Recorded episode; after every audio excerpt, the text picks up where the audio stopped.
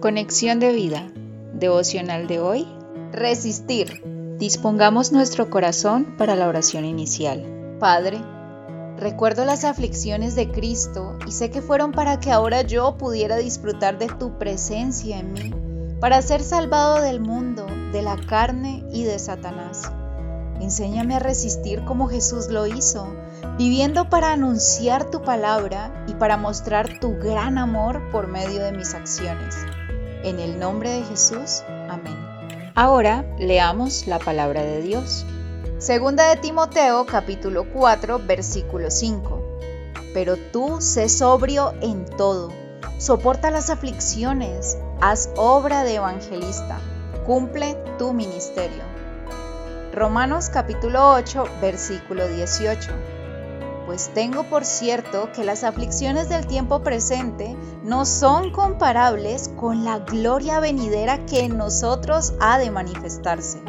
La reflexión de hoy nos dice, hablar de aflicciones no parece algo muy interesante, sobre todo hoy en día donde proliferan falsas doctrinas que mal enseñan a vivir la vida cristiana hacia la prosperidad material como prioridad. La aflicción bíblica es una aflicción con propósito y se da en dos aspectos que debemos tener en cuenta. El primero es la aflicción por causa de predicar a Cristo, pues estamos llamados a proclamar conforme a las instrucciones que Pablo por el Espíritu daba a Timoteo, es decir, con insistencia, confrontando, corrigiendo, con argumentos bíblicos, sacando a la luz la verdad y exponiendo la mentira. Desde luego, con toda paciencia y doctrina. Sin embargo, muchos se resistirán al mensaje, tendrán comezón de oír, es decir, quieren escuchar lo que les conviene, pero no lo que les confronta, y por esta causa nos atacan, nos rechazan, nos bloquean o lanzan vituperios.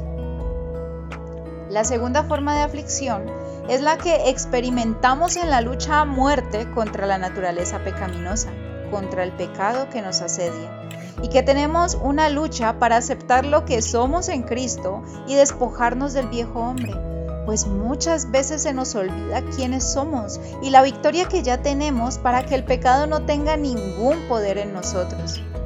Muchos entonces en esta lucha se dejan llevar por la condenación y viven derrotados.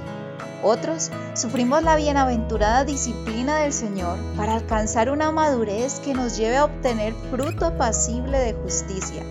Hebreos 12, versículos 1, 10 y 11. Si por causa de predicar a Cristo sufrimos aflicción, estamos llamados a resistir a seguir adelante cumpliendo la misión, peleando la buena batalla de la fe. Y si experimentamos aflicción por causa de la lucha contra el pecado, el Espíritu Santo es la clave para vivir de victoria en victoria. No importa cuántas luchas tengamos, lo importante es que tengamos la certeza de que las enfrentamos con la ayuda del Espíritu Santo, bajo la promesa que nos hizo el Señor. En el mundo tendréis aflicción, pero confiad, yo he vencido al mundo. Juan 16, versículo 33, parte B. Visítanos en www.conexiondevida.org. Descarga nuestras aplicaciones móviles y síguenos en nuestras redes sociales.